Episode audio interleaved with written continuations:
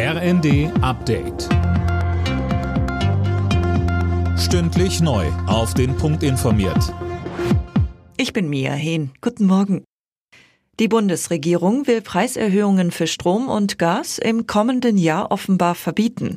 Laut Bild geht das aus dem Gesetzentwurf zu den Preisbremsen hervor. Mehr von Daniel Stuckenberg. Damit soll verhindert werden, dass die Versorger die Preisbremsen missbrauchen, um zusätzliches Geld vom Staat zurückzubekommen. Stattdessen sind die Versorger nun in der Pflicht, nachzuweisen, dass die Erhöhungen gerechtfertigt sind. Hunderte bereits beschlossene Erhöhungen zum Jahreswechsel könnten somit illegal sein. Verbraucher dürfen die Zahlung der Erhöhung zurückhalten und sollen Widerspruch einlegen, so die Chefin des Bundes der Energieverbraucher Holling gegenüber der Zeitung. Die G7-Länder und die EU haben sich auf einen Preisdeckel für russisches Öl geeinigt. Auf dem Seeweg transportiertes Öl darf pro Fass höchstens 60 Dollar kosten.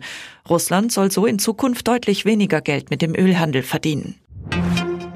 Wer ab dem kommenden Jahr ein Haus erbt oder geschenkt bekommt, muss dafür deutlich mehr Steuern zahlen. Grund dafür sind Änderungen in den gängigen Bewertungsverfahren. Sachwert- und Ertragswertverfahren orientieren sich in Zukunft an den tatsächlichen Marktpreisen. Daniela Karbe-Gessler vom Bund der Steuerzahler.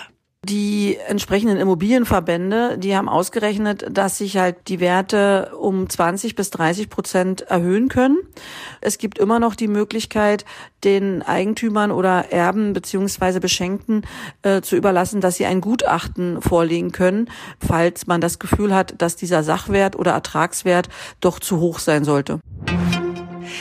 Die Achtelfinals bei der Fußball-WM sind komplett. Am Abend löste die Schweiz mit einem 3 zu 2 gegen Serbien das letzte Ticket. Die schon qualifizierten Brasilianer spielten 0 zu 1 gegen Kamerun.